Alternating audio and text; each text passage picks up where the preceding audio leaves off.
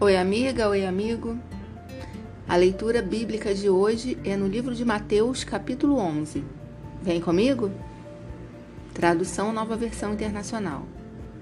Depois que terminou de instruir seus doze discípulos, Jesus saiu para ensinar e pregar na cidade da Galiléia. João, ao ouvir na prisão o que Cristo estava fazendo, enviou seus discípulos para lhe perguntarem: És tu aquele que haveria de vir? Ou devemos esperar algum outro? Jesus respondeu: Voltem e anunciem a João o que vocês estão ouvindo e vendo. Os cegos veem, os mancos andam, os leprosos são purificados, os surdos ouvem, os mortos são ressuscitados e as boas novas são pregadas aos pobres. E feliz é aquele que não se escandaliza por minha causa. Enquanto saíam os discípulos de João, Jesus começou a falar à multidão a respeito de João. O que vocês foram ver no deserto?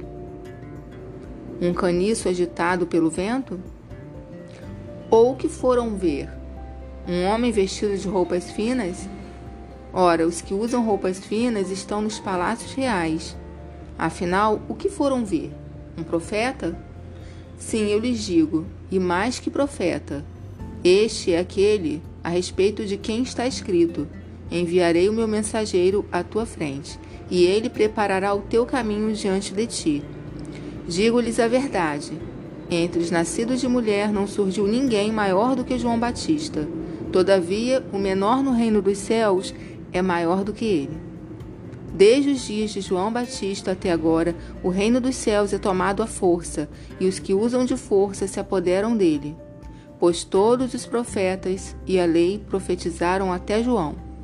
E se vocês quiserem aceitar, este é o Elias que havia de vir. Aquele que tem ouvidos, ouça. A que posso comparar esta geração? São como crianças que ficam sentadas nas praças e gritam umas às outras. Nós lhes tocamos flauta, mas vocês não dançaram. Cantamos um lamento, mas vocês não se entristeceram. Pois veio João que jejua e não bebe vinho, e dizem: Ele tem demônio. Veio o filho do homem comendo e bebendo, e dizem: Aí está um comilão e beberrão, amigo de publicanos e pecadores. Mas a sabedoria é comprovada pelas obras que a acompanham. Então, Jesus começou a denunciar as cidades em que havia sido realizada a maioria dos seus milagres, porque não se arrependeram.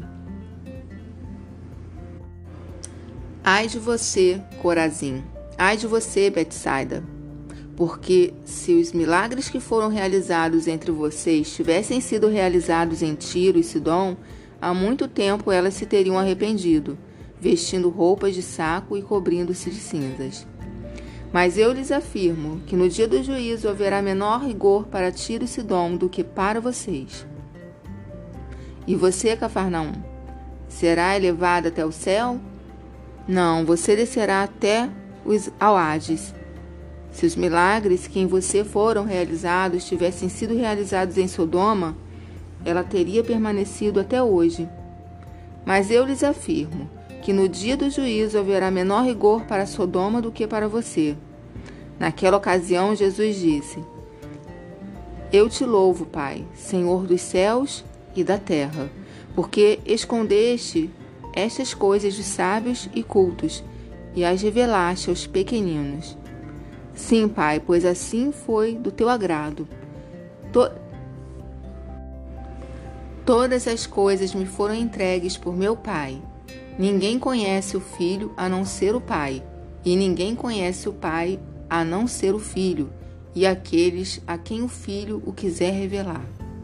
Venham a mim todos os que estão cansados e sobrecarregados, e eu lhes darei descanso. Tomem sobre vocês o meu jugo e aprendam de mim, pois sou manso e humilde de coração, e vocês encontrarão descanso para as suas almas. Pois o meu jugo é suave e o meu fardo é leve.